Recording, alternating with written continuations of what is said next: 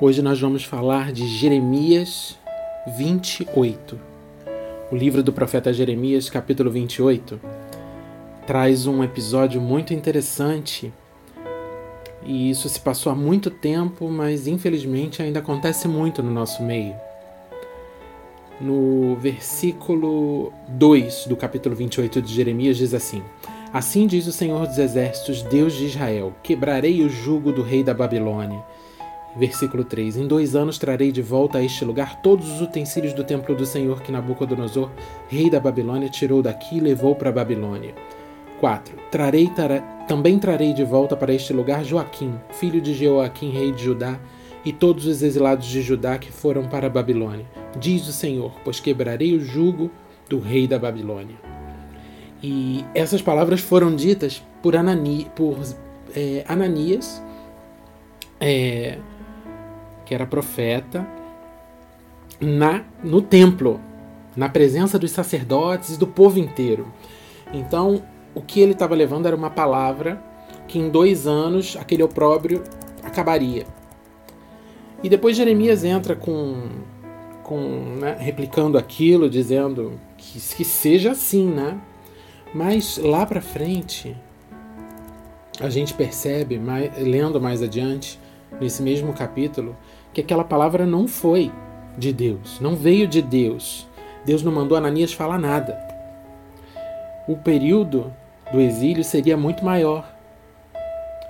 E o profeta estava falando aquilo para poder acalmar o coração do povo em um tempo que não se devia acalmar nada, se devia falar a verdade.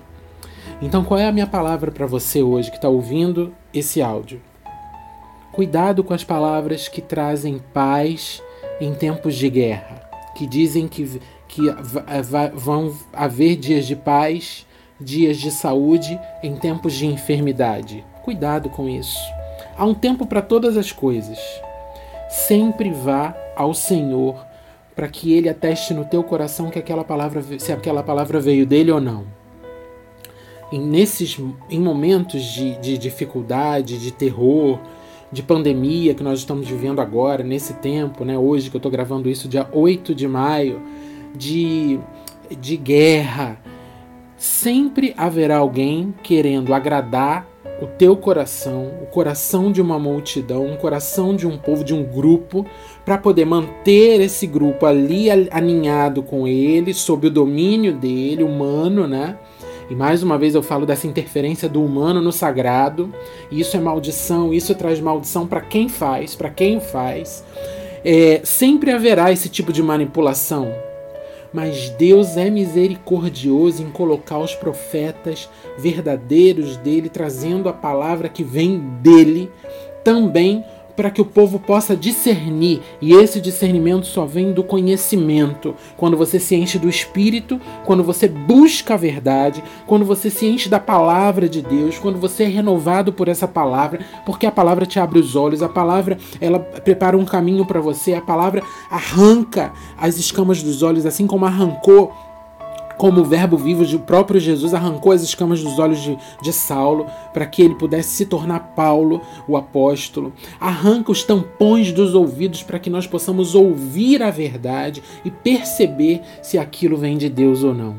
Então, a minha palavra para você hoje é: mesmo dentro da casa de Deus, assim como aconteceu ali nesse capítulo 28 de Jeremias, mesmo dentro da casa de Deus, há aqueles que abrem a boca para dizer que falam em nome de Deus, mas não falam. Então, para você adquirir esse discernimento, se dê mais tempo com Cristo, mergulhe mais tempo na dimensão do Kairos, da, da, do, da eternidade, do tempo de Deus, e sai Busca tempo para sair do teu tempo natural, daquilo que é o natural, para buscar o sobrenatural. Nem sempre o sobrenatural tem boas palavras. Tem, tem boas palavras no sentido de é, aquecer o teu coração e fazer com que o que você deseja seja se torne real. Às vezes não vai ser assim. Às vezes vai ser bem diferente, mas tudo é para que a gente cresça e, e, e, consiga novos patamares espirituais no relacionamento com Deus. Amém? Recebe essa palavra no teu espírito, em nome de Jesus.